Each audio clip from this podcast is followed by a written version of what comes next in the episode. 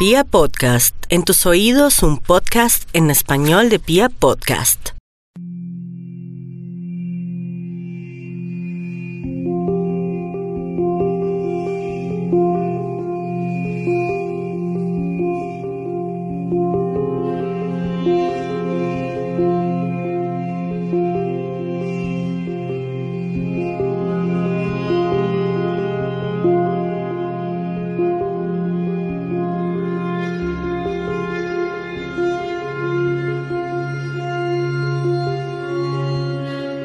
Tiempos históricos. Hoy, como nunca antes, nuestra civilización se enfrenta ante un enemigo incontrolable que con su poder de expansión nos recuerda cuán vulnerables somos y lo fácil que es borrarnos de la faz de la Tierra. Todas las armas de destrucción masiva que creamos para hegemonizar nuestro poder palidecen ante el poder de microorganismos capaces de carcomernos desde adentro sin ningún tipo de piedad. Arrinconamos al mundo contra las cuerdas y hoy parece devolvernos el golpe con creces, obligándonos a modificar nuestro estilo de vida y a dejar atrás todos nuestros proyectos y nuestros planes de vida con el único fin de sobrevivir. En cierto sentido, es como si hubiéramos vuelto a la edad de piedra y nuestra única preocupación sea no caer como víctimas de la hostilidad de un planeta dispuesto a asesinarnos con la crudeza de cualquier psicópata.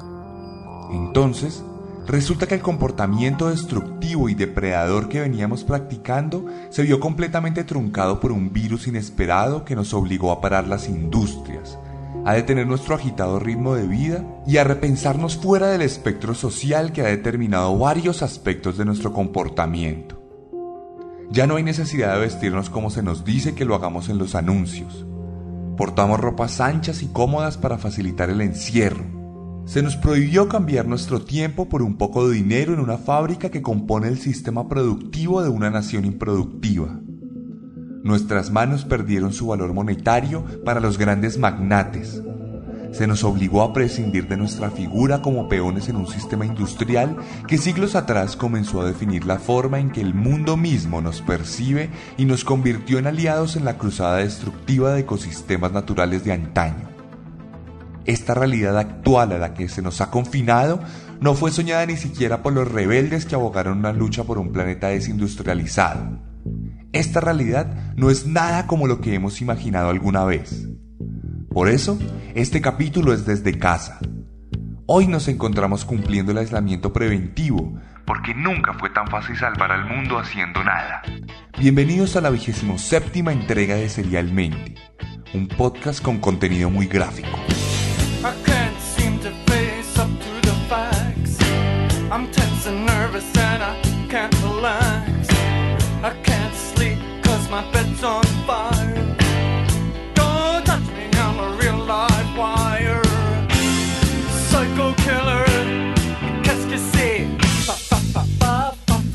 Bueno, y aprovechando este escenario semi-apocalíptico al que nos ha sometido este coronavirus, Hoy les vamos a contar la historia de uno de los asesinos seriales más brillantes que tuvo Estados Unidos y probablemente el mundo.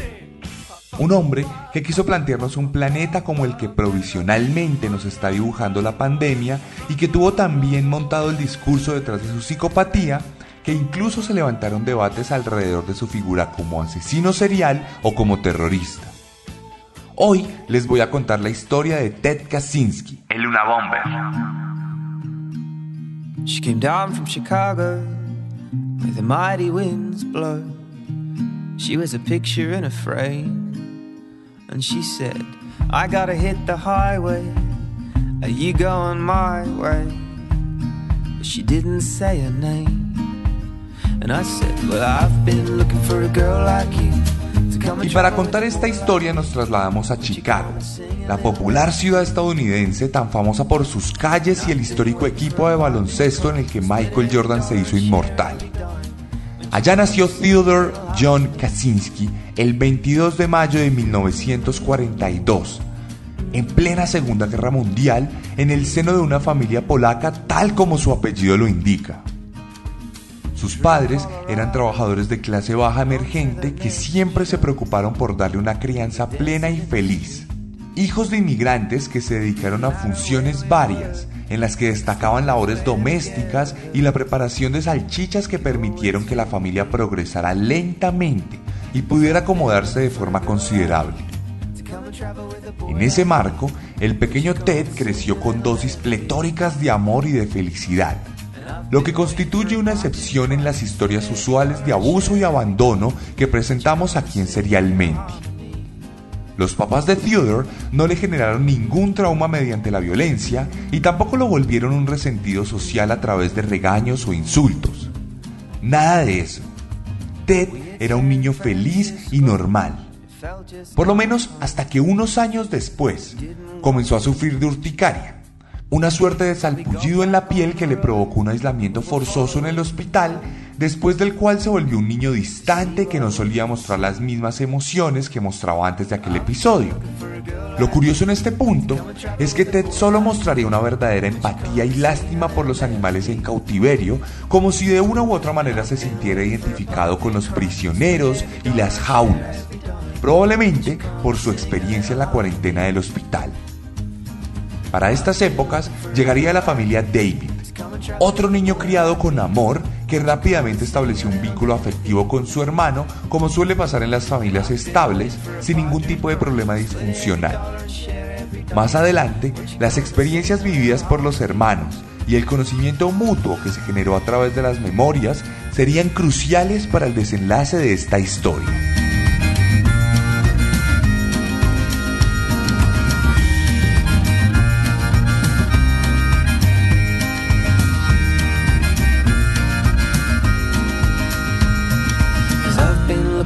Like you to come and travel with a boy like me. Won't you come and sing a little melody?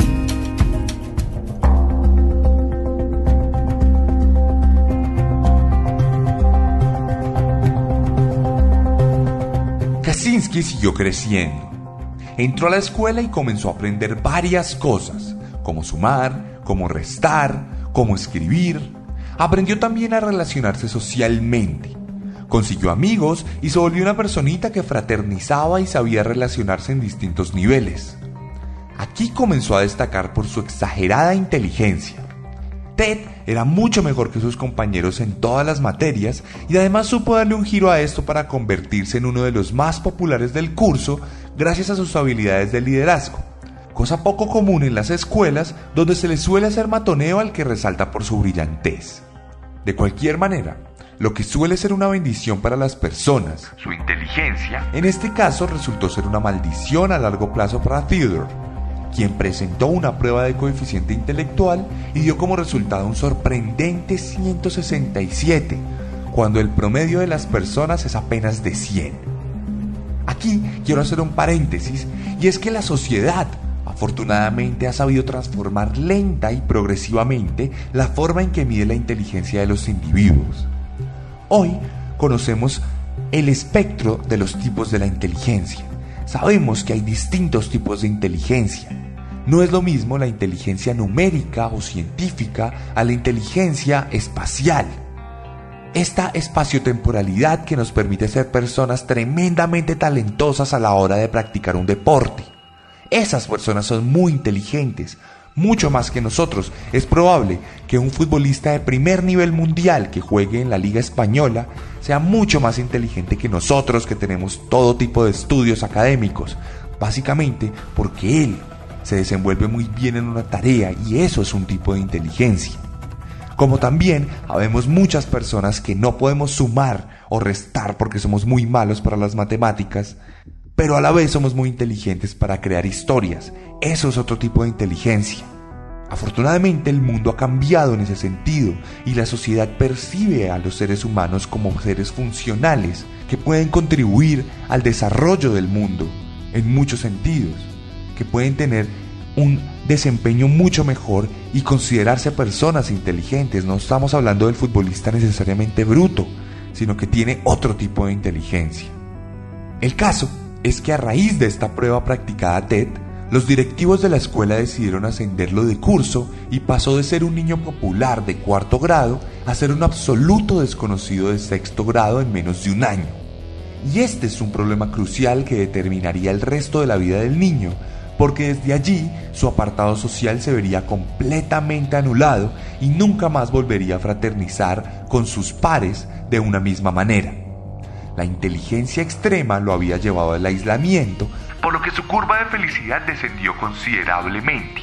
Y es que cuando una persona demasiado inteligente tiene demasiado tiempo para pensar y divagar, a nivel social o anímico, los resultados no suelen ser los mejores, debido a la complejidad de las ensoñaciones y a la profundidad de los pensamientos que nos suelen arrojar siempre las mismas conclusiones.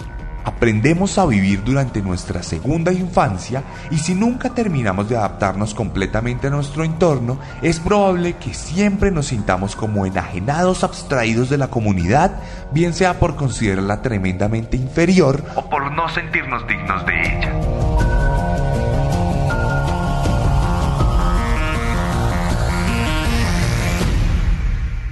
Tenemos entonces un nuevo panorama en la vida de Kaczynski Ahora sufría de bullying en la escuela. Ahora era callado. Ahora se sentaba a las afueras del parque y simulaba jugar con sus compañeros a lo lejos en una suerte de juego macabro que le permitía conectarse con la realidad en una forma muy particular. Era gentil, sí, pero también era extraño, por lo menos para las personas comunes que veían en él un gran genio. Fue entonces un niño destruido por la presión productiva de la academia, por la necesidad de crear personas que contribuyeran a la sociedad y que destacaran por su valor colectivo. La mentalidad de un niño destruida por una necesidad competitiva de la familia y los docentes. En este sentido, no es extraño que su padre se suicidara en 1990 es de suponer que la culpa de convertir a tu hijo perfectamente sano y genio en una suerte de autista psicópata no es fácil de sobrellevar.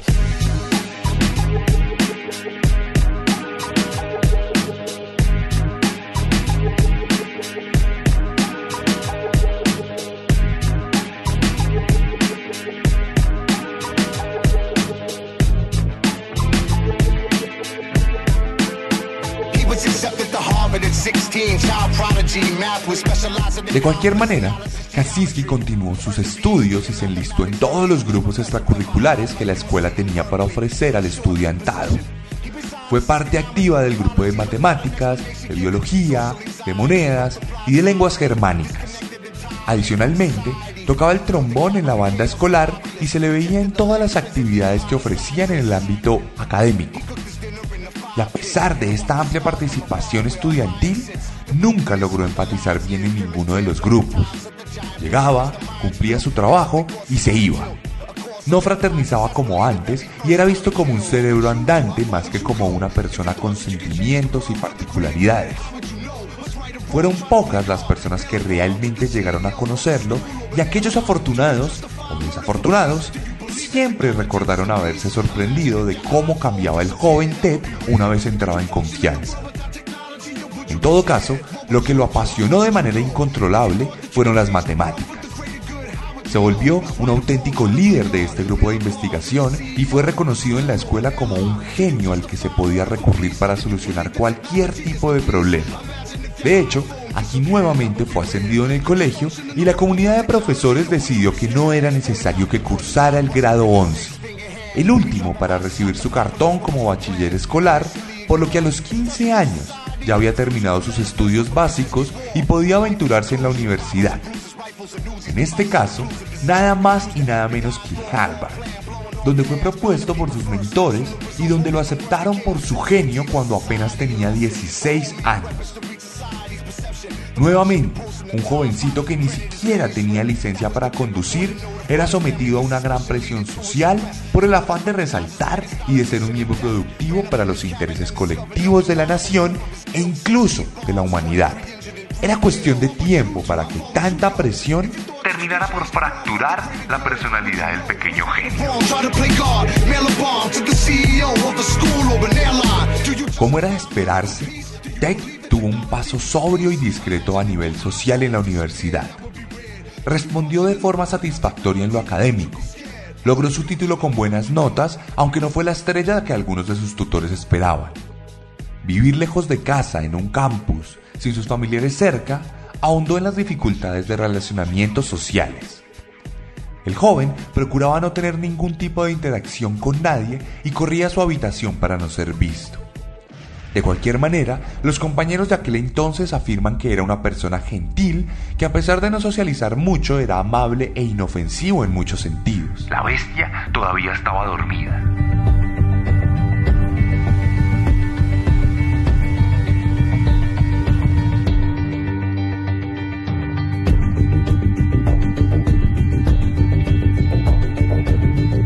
Pero los rugidos ocultos de Kaczynski ya comenzaban a vibrar bajo el manto de cordialidad del hombre.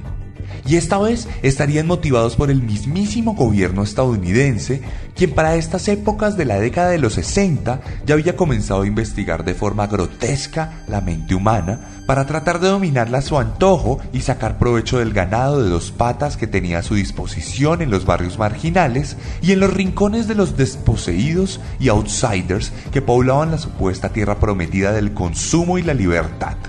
La CIA había comenzado un proyecto siniestro conocido como el MK Ultra, el cual adelantaba ejercicios investigativos en los que jugaba con nuestras mentes para encontrar formas de volvernos personas propensas a seguir órdenes y a prescindir de nuestra moral para actuar en favor de una mano negra de control y poder.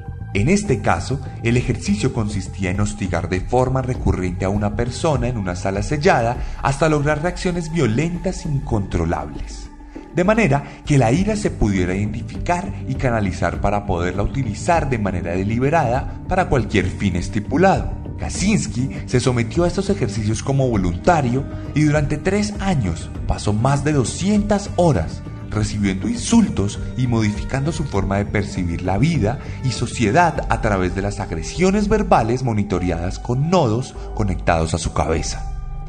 En este momento entramos al territorio de la especulación y nos permitimos preguntarnos si estos experimentos tuvieron que ver en el desarrollo criminal del futuro una bomber. En ocasiones es la misma sociedad la que se encarga de crear a sus monstruos.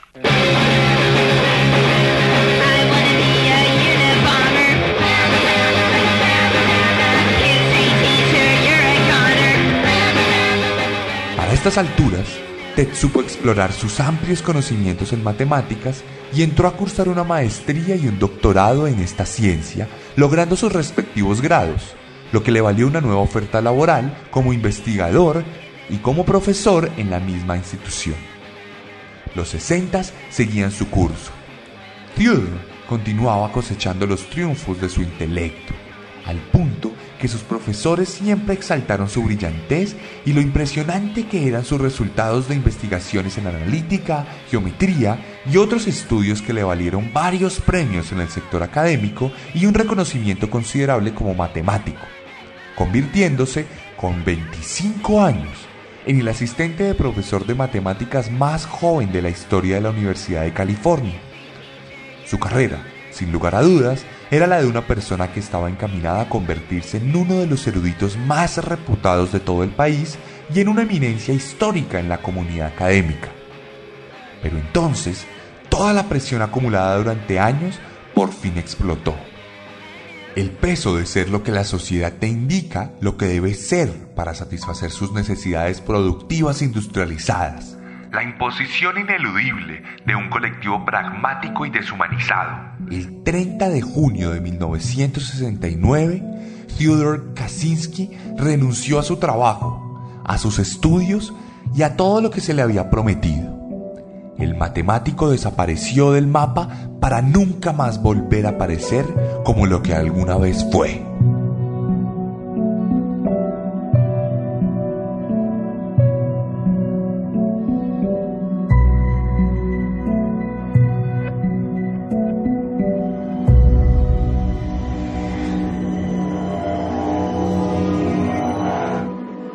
Se fue a vivir con sus padres un par de años y luego se mudó a una cabaña escondida en los bosques más profundos de Montana.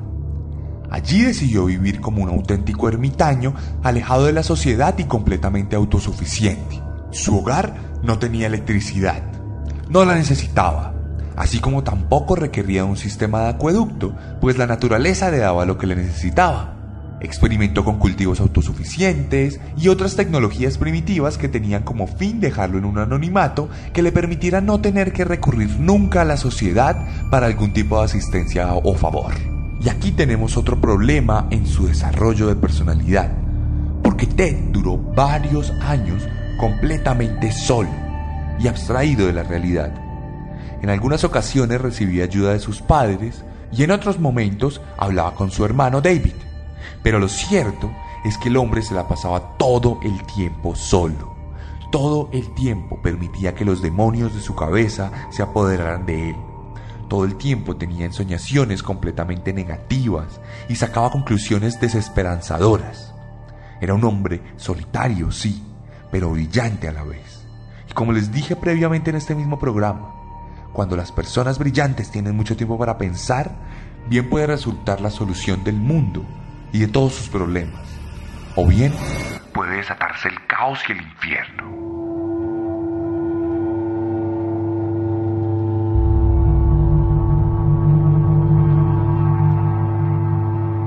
Pero los planes originales de Kaczynski se vieron frustrados por lo mismo que lo agotó cuando era un miembro activo de la sociedad.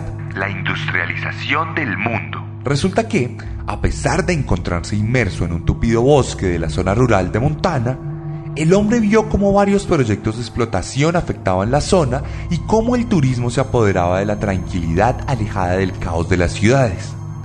De hecho, a unos días de a pie de su cabaña tenía un lugar secreto del cual disfrutaba por su tranquilidad. Entonces, cuando se veía mucha gente en su casa o en los alrededores, se exiliaba en aquel lugar hasta que un día encontró allí una nueva carretera construida por el gobierno, lo que lo llevó a un nuevo estado de locura que lo motivó a jurar venganza contra el sistema industrial y todas sus consecuencias.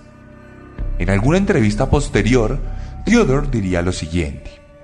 En términos generales, creo que lo que se debe hacer no es tratar de convencer o persuadir a la mayoría de la gente sobre nuestras ideas. Lo que tenemos que hacer es tratar de incrementar la tensión en la sociedad al punto que las cosas comiencen a derrumbarse. Así creamos una situación en la que la gente se siente tan incómoda que se va a rebelar. Así que la pregunta es, ¿cómo incrementamos esa tensión? La respuesta a esa pregunta sería aterradora.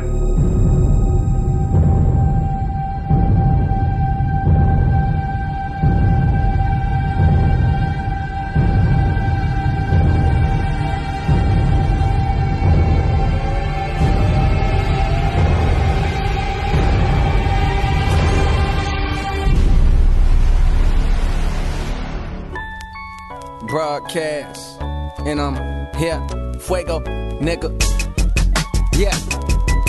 Hey. Uh. It's happening fast. Yeah. Uh. I told niggas on the low, but they ain't hear it though. Boy, that man in the mirror is a miracle. Hey, wipe your face, mama told you no more tears will flow. El 25 de mayo de 1978, un desconocido dejaría un paquete misterioso en una oficina de correos con una dirección de destino falsa y el remitente diligenciado a nombre de Buckley Christ, un profesor de la Universidad de Northwestern que sospechó de que le llegara un paquete que nunca había enviado, por lo que llamó a la policía para abrir el sobre que resultó ser una bomba hecha con piezas de madera y mecanismos rústicos que no dejarían ningún rastro o pista al explotar. Efectivamente, el artefacto soltaría una descarga de poder gigantesca que heriría considerablemente al policía que se encargó de abrirla.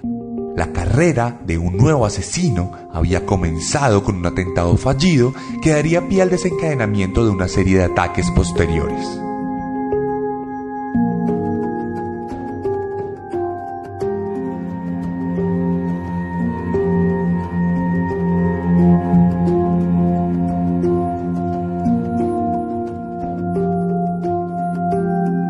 Este intento de homicidio sería seguido por otro par de bombas que no lograrían cobrarse vidas humanas, pero que despertarían el interés del FBI y de la prensa en general.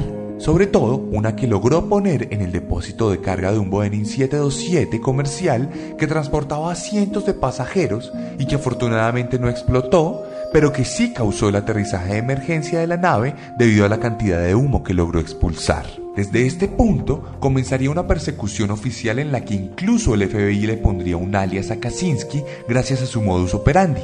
El Una Bomber. Un acrónimo relacionado con los lugares elegidos por el psicópata para poner sus bombas, universidades y aerolíneas. UN, UN por universidades y A por aerolíneas, así como bomber para referirse a la persona que pone estas bombas. Una bomber. El gobierno y la prensa tenían una nueva superestrella para promocionar.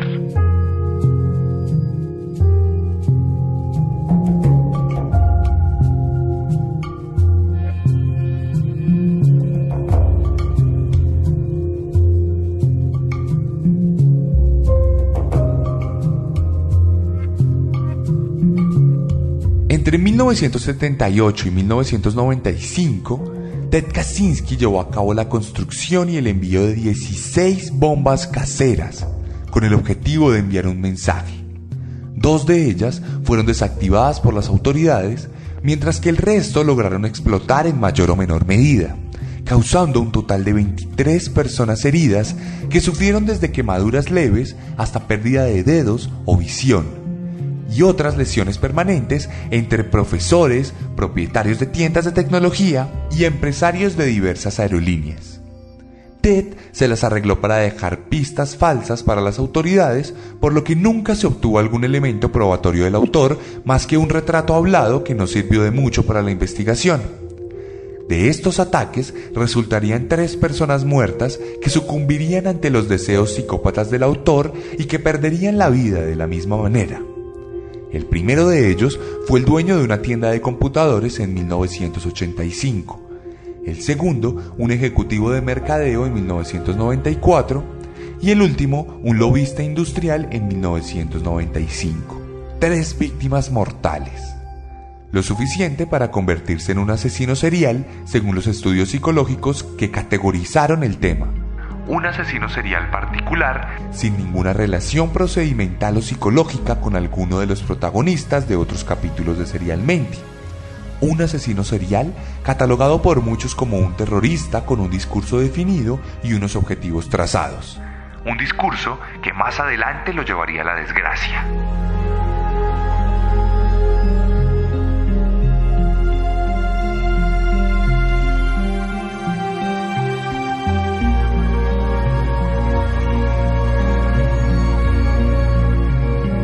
Para 1995, Ted se comunicaría con la prensa y les haría un ofrecimiento muy particular. Desistiría para siempre de sus ataques con bombas si se publicaba su ensayo de 35.000 palabras sobre la sociedad industrial. La disyuntiva que este ofrecimiento planteaba para la prensa era demasiado compleja. Por un lado, se les ofrecía la posibilidad de cesar con unos bombardeos que habían puesto en vilo a todo un país al punto que bastaba con una falsa alarma emitida por el mismo asesino para paralizar un aeropuerto internacional. Pero por otro lado, era un golpe moral abrir los medios de difusión masivos a un enajenado social que disfrutaba del caos y de la sangre derramada. Finalmente, el ensayo fue publicado en el New York Times y en el Washington Post gracias a la aprobación del FBI, que vio en esto la posibilidad de que algún lector reconociera al autor tras las letras. El mensaje de rebelión al fin había sido entregado.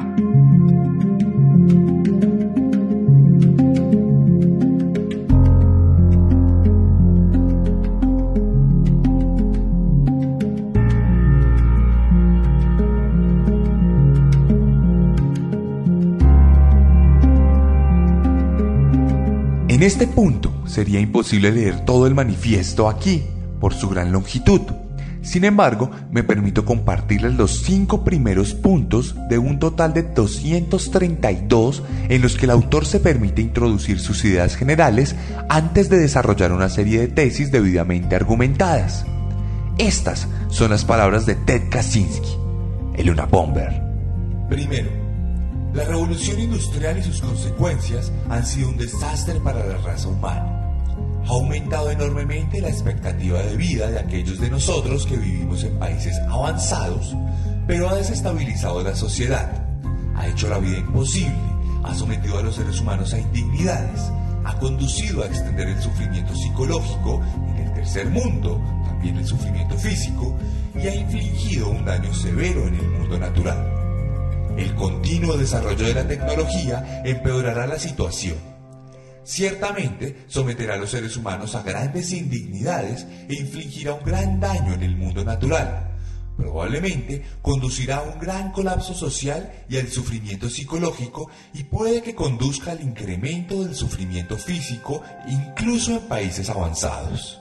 Segundo, el sistema tecnológico industrial puede sobrevivir o puede fracasar. Si sobrevive, puede conseguir eventualmente un nivel bajo de sufrimiento físico y psicológico, pero solo después de pasar a través de un periodo de ajuste largo y muy penoso y solo con el coste permanente de reducir al ser humano y a otros muchos organismos vivos a productos de ingeniería y meros engranajes de la maquinaria social. Además, si el sistema sobrevive, las consecuencias serán inevitables. No hay modo de reformar o modificar el sistema, así como prevenirlo de privar a la gente de libertad y autonomía. Tercero, si el sistema fracasa, las consecuencias aún serán muy penosas. Pero cuanto más crezca el sistema, más desastrosos serán los resultados de su fracaso. Así que si va a fracasar, será mejor que lo haga antes que después. Cuarto, por eso nosotros abogamos por una revolución contra el sistema industrial. Esta revolución puede o no usar la violencia. Puede ser súbita o puede ser un proceso relativamente gradual abarcando pocas décadas. No podemos predecir nada de eso, pero si delineamos de una forma general las medidas que aquellos que odian el sistema industrial deberían tomar para preparar el camino para una revolución contra esta plataforma de sociedad, no debe ser una revolución política. Su objeto no será derribar gobiernos, sino las bases económicas y tecnológicas de la sociedad actual. Y quinto, en este artículo prestamos atención solo a algunos de los acontecimientos negativos que han engordado demasiado con el sistema tecnológico industrial. Además, mencionamos tales acontecimientos solo brevemente o los ignoramos en su totalidad. Esto no quiere decir que observemos estos otros acontecimientos como triviales. Por razones prácticas, tenemos que limitar nuestras discusiones a áreas que no han recibido suficiente atención del público o en las cuales tenemos algo nuevo que decir. Por ejemplo, desde que están bien reveladas las tendencias ambientales y desérticas, hemos escrito muy poco sobre la degradación del medio o la destrucción de la naturaleza salvaje, incluso aunque consideremos esto de gran importancia. De aquí en adelante, TED se dedica a hablar de varios temas puntuales como la psicología del izquierdismo moderno, los sentimientos de inferioridad, la sobresocialización, el proceso de poder, el origen de procesos sociales y otros planteamientos realmente complejos que podrían hacer mella en cualquier lector y oyente de serialmente que quiera buscar el documento en internet y leerlo sin ningún tipo de restricción.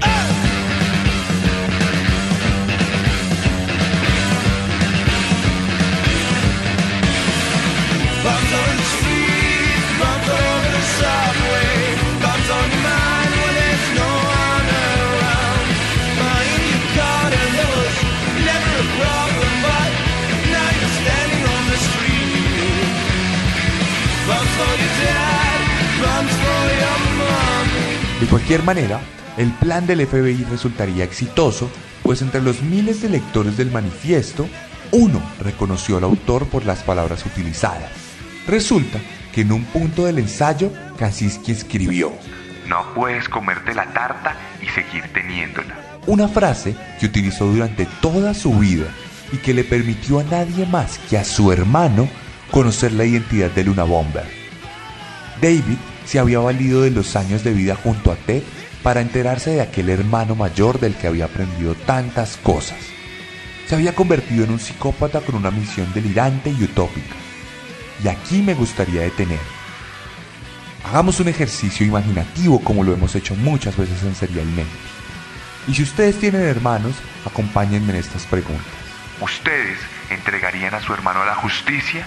Si se enteraran que convivieron con una suerte de monstruo, ¿valdrían más los años de experiencia sin memoria o la vida de cientos de personas inocentes? Piensen por un segundo en su hermano o hermana, si es que lo tienen nuevamente, y tratan de dimensionarlos como criminales. ¿Qué harían?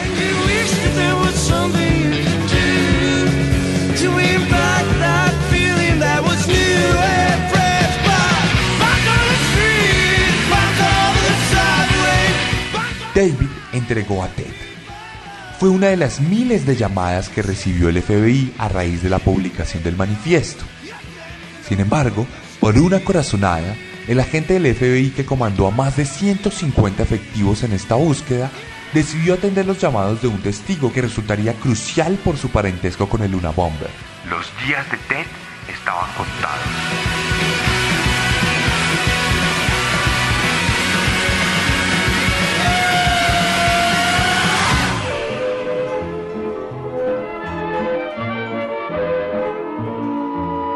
El 3 de abril de 1996, el FBI se adentró en el bosque y encontró la cabaña de Kaczynski. Allí dentro estaba él completamente desaliñado y abstraído de la realidad. Fue esposado y asegurado afuera de la cabaña mientras que los agentes exploraron el lugar cuidadosamente para encontrarse varios artefactos para construir bombas, periódicos que recogían cada uno de los atentados y asesinatos, un diario que daba cuenta de toda la cronología del asesino, incluyendo el envío de paquetes, y una bomba lista para ser activada y entregada. No cabía duda. El FBI había capturado a Luna Bomber. Quiero que pienses en el correo por un momento. Un trozo de papel puede cruzar un continente como quien se pasa notitas en clase.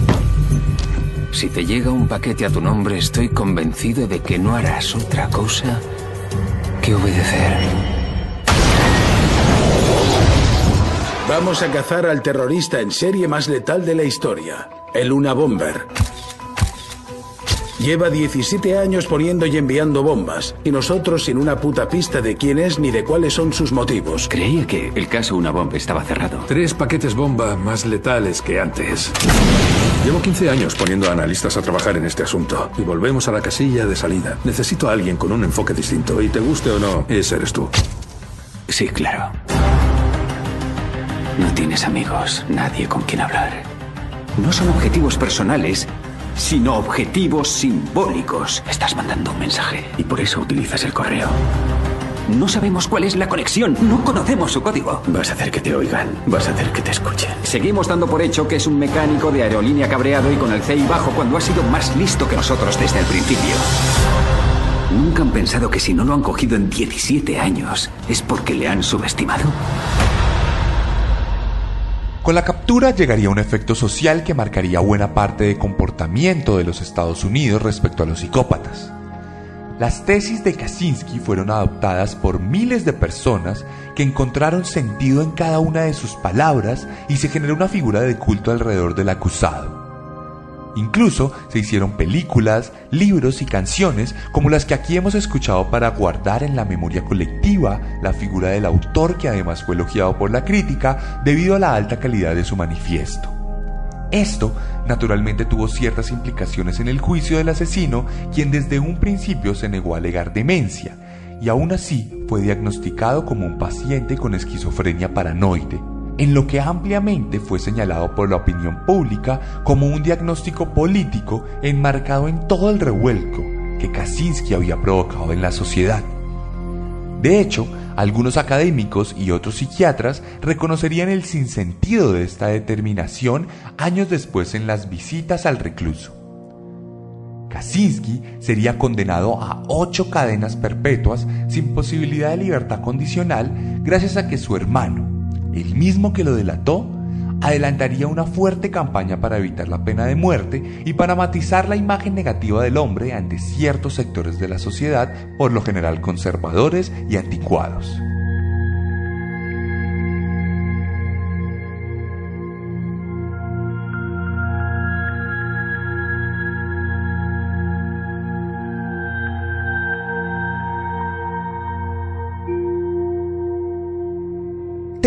Fue llevado a la prisión de máxima seguridad de Colorado, donde hoy sigue purgando su condena interminable de forma tranquila. Su cabaña fue vendida por 15 millones de dólares en una repugnante subasta que el gobierno decidió realizar para luego utilizar el dinero para compensar a sus víctimas. Su único miedo en prisión es volverse una persona cómoda, lo que probablemente lo lleve a olvidar sus luchas y sus memorias. En estos años de cautiverio, ha escrito un par de libros que ha donado y ha mantenido correspondencia con más de 400 personas en cartas cuyo contenido no se podrá conocer sino hasta el 2049 cuando por ley se pueda romper la privacidad de la correspondencia. En sus publicaciones asegura que su ocupación es la de prisionero y que sus ocho cadenas perpetuas son sus trofeos.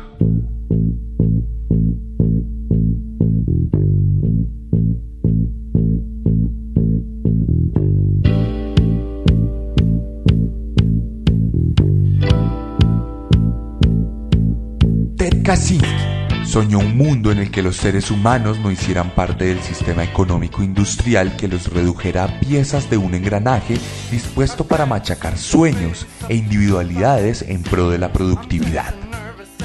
En cierto sentido, Ted soñó lo que muchas personas oprimidas han soñado a lo largo de las últimas décadas.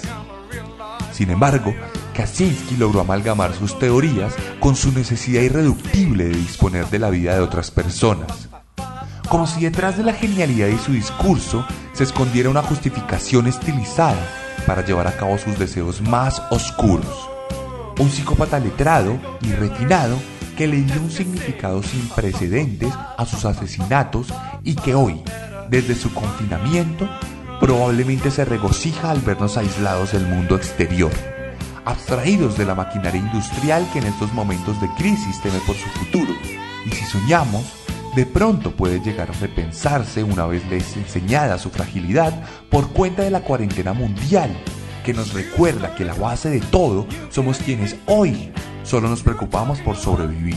Al final, la naturaleza, un asesino más mortífero que cualquiera de los protagonistas de este programa, logró más por el discurso de Luna Bomber de lo que él mismo llegó a soñar alguna vez.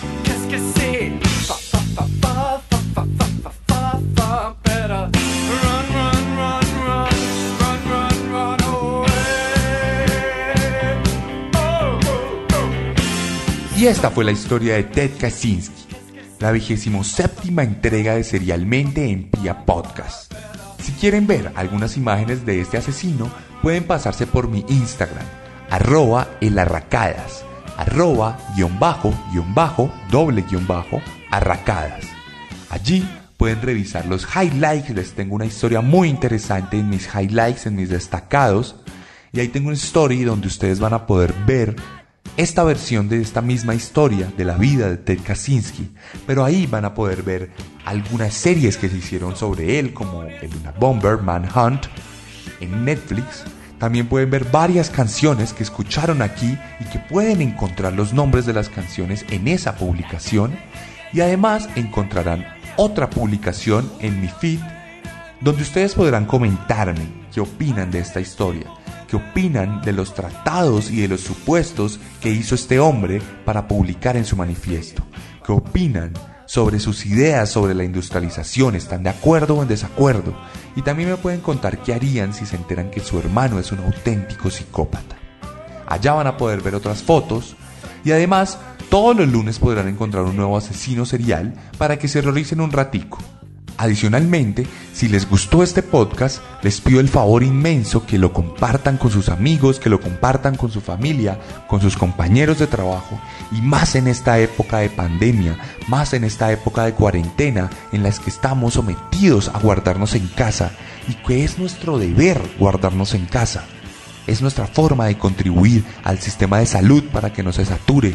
Es nuestra forma de contribuir a esos médicos que están trabajando 20 horas diarias para que no lleguen cada vez más y más miles de infectados como ha pasado en Italia y como está pasando en Estados Unidos, donde prevalece la economía sobre el bienestar de las personas y eso va a dejar un gran golpe en el sistema de salud que va a colapsar. Es por eso que les invito a todos los oyentes de Serialmente, de Colombia, de México, de Argentina, de El Salvador, de Guatemala, de Chile, de Perú, de todo lado, los mismos de Estados Unidos, que se guarden en sus casas, que se confinen ahí para cuidarse de este virus que nos azota, como nos azotó la imagen de Luna Bomber hace unos años.